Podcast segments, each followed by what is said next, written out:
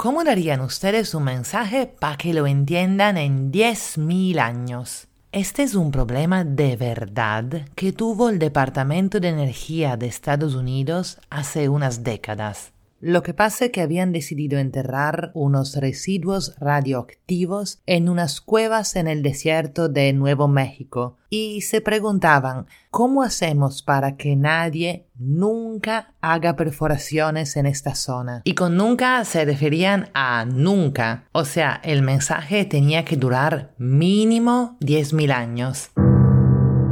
Mientras piensan en cómo lo harían ustedes, me presento. Yo soy Isota, italiana en Lima, me dicen Iso, y esto es ¿Y tú qué opinas? Un podcast de historias para pensar. Y la historia de hoy sí me hizo pensar mucho. Para hacer una comparación, piensen que hace 10.000 años recién nuestros ancestros estaban inventando la agricultura. Ninguno de los idiomas que se hablan ahora se hablaban entonces. No había escritura. La muestra de escritura más antigua que tenemos está grabada en la piedra y tiene 5500 años, que es la mitad del tiempo que tiene que durar esta señal de advertencia para nuestros descendientes. Para ver cómo enfrentar el problema, el Departamento de Energía convocó expertos de todos sectores, lingüistas, ingenieros, escritores, pintores, paisajistas, comunicadores, filósofos, pero ninguna de las propuestas tenía sentido. Letrero no se va a poder poner porque, como les decía, ninguno de los idiomas que hablamos ahora se hablará en 10.000 años. O sea, piensen que el Quijote es del 1600 y hasta para ustedes que hablan español como lengua materna es súper difícil de entender. Y solo pasaron 400 años. Acá hablamos de 25 veces más tiempo. Ya, entonces letrero no. Y si ponemos un pictograma, ya, genial, pero ¿qué símbolo ponemos? Carl Sagan, el famoso divulgador científico, que fue una de las personas consultadas en aquella ocasión, propuso el símbolo de peligro, la calavera con huesos cruzados, la de los barcos piratas. Pero una rápida investigación demostró que ese mismo símbolo en la Edad Media significaba resurrección. Y no es difícil imaginar una cultura donde signifique otra cosa aún. Por ejemplo, que puede significar acá están sepultados tus antepasados que te cuidan y tú tienes que honrarlos visitándolos. O simplemente acá está sepultada gente, ven a robar de su tumba, lo cual siempre pasó en la historia. Ya, ok, símbolo no. Dibujito entonces. Hagamos un humano estilizado y dibujamos como una historia con eh, ese humano que antes está de pie, se acerca al sitio y después de haberse acercado está en el piso moribundo. Ya, pero ojo, porque ya ahora hay culturas donde se lee desde la izquierda hacia la derecha, como el árabe o el hebreo. E imagínate que si la leen al revés, esta historia significa lo opuesto. El hombre estilizado se siente mal, se acerca a este sitio y justo después está parado y está bien. Encontró la fuente de la juventud. Ya, y si ponemos una flecha, pues serán universales las flechas. Y además te cuento un problema más. ¿En qué material lo hacemos el letrero? para que dure tanto. En oro se lo van a robar y en verdad cualquier metal lo van a reciclar. Un monolito gigante de piedra también se lo pueden llevar para usarlo para hacer otra cosa. Paren, paren, paren. El paisajista dijo que tiene una idea. Dice, ¿y si llenamos todo el terreno con enormes agujas de metal que sean tan terroríficas que todo el mundo le tenga miedo al lugar en los siglos de los siglos?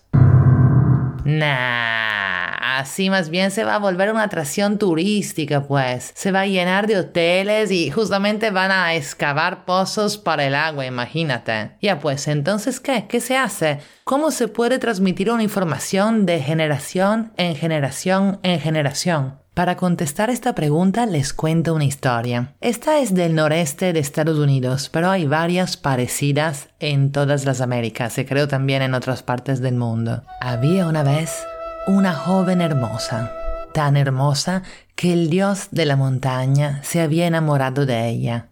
Era el dios de esa montaña que ves ahí, hijito. Un día llegó al pueblo un joven guerrero, fuerte, honesto y guapo, y los dos se enamoraron y decidieron casarse. Cuando el dios de la montaña se enteró, su rabia fue incontenible.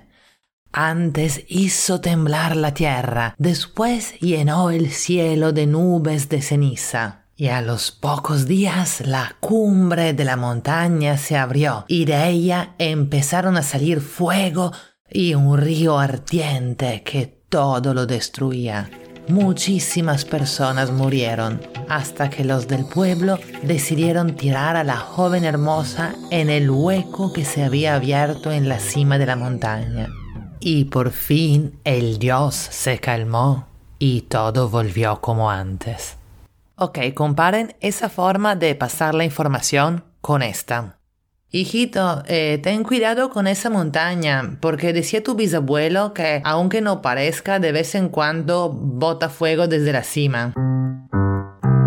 Probablemente el niño va a pensar que el bisabuelo estaba loco, o aunque no lo piense, la historia no es muy efectiva. O sea, es muy probable que no se acuerde de contarla a sus nietos y ellos a sus nietos. Y que si no hay erupciones, en pocas generaciones todos en su tierra terminen olvidándose que esa montaña es un volcán.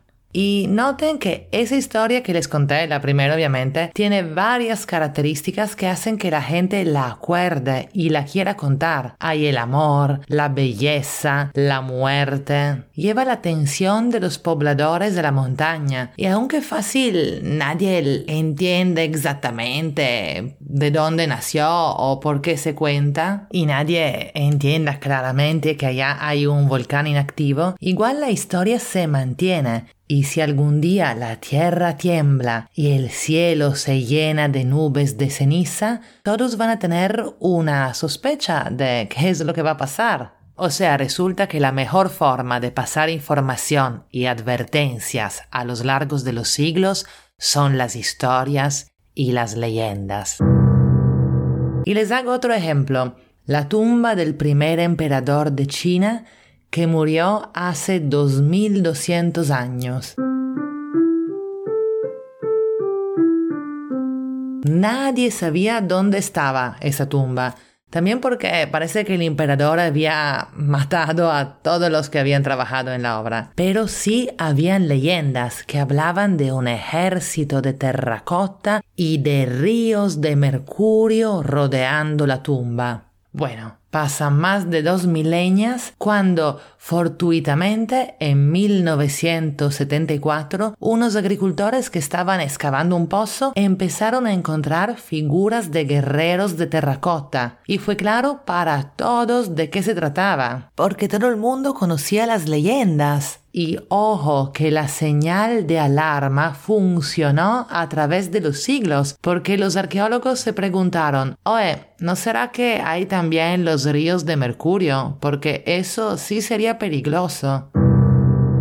Y pudieron averiguar que sí había presencia de mercurio, contaminación en la zona, así que decidieron no abrir la tumba principal por temas de seguridad. O sea que la tumba que vigilan esos famosos guerreros de terracota nunca se ha abierto. La leyenda ha funcionado como advertencia. Increíble, ¿no? Y bueno, esa fue la conclusión a la que llegaron los expertos, que había que crear una leyenda con detalles memorables y llamativos que se pasara a lo largo de las generaciones. Genial, ¿no? Bueno, no se implementó. No sé si es porque nadie se supo inventar una buena leyenda o qué pasó. Total, terminaron poniendo un letrero, que obviamente en 10.000 años nadie verá. Y acá viene la pregunta, que hoy es mucho más corta que lo usual. Es, según ustedes, ¿tiene sentido ponernos este problema? En particular, ¿ustedes creen que habrá humanos en 10.000 años? Quedo atenta a sus opiniones y si eso le parece interesante, por favor, compártanlo con sus amigos. ¡Uh! Me acabo de acordar. Una historia que me contó una amiga que se la contó su abuela que se la contó una clarividente ciega. Es la historia de una princesa y un príncipe que les dio flojera suscribirse a un podcast que les había gustado y dicen que apareció un dragón naranja con lengua morada y se los comió. Por si acaso, yo que ustedes me suscribiría. Pueden hacerlo en Spotify, YouTube, Apple Podcast o donde sea que escuchan podcast. Y si quieren decirme su opinión, un buen lugar es Instagram, buscando y tú qué opinas podcast. O también he visto que en Spotify ahora hay la posibilidad de comentar en el mismo episodio. No sé si quieren probar eso para ver si funciona. Que tengan un día hermoso chicos. Muchos besos.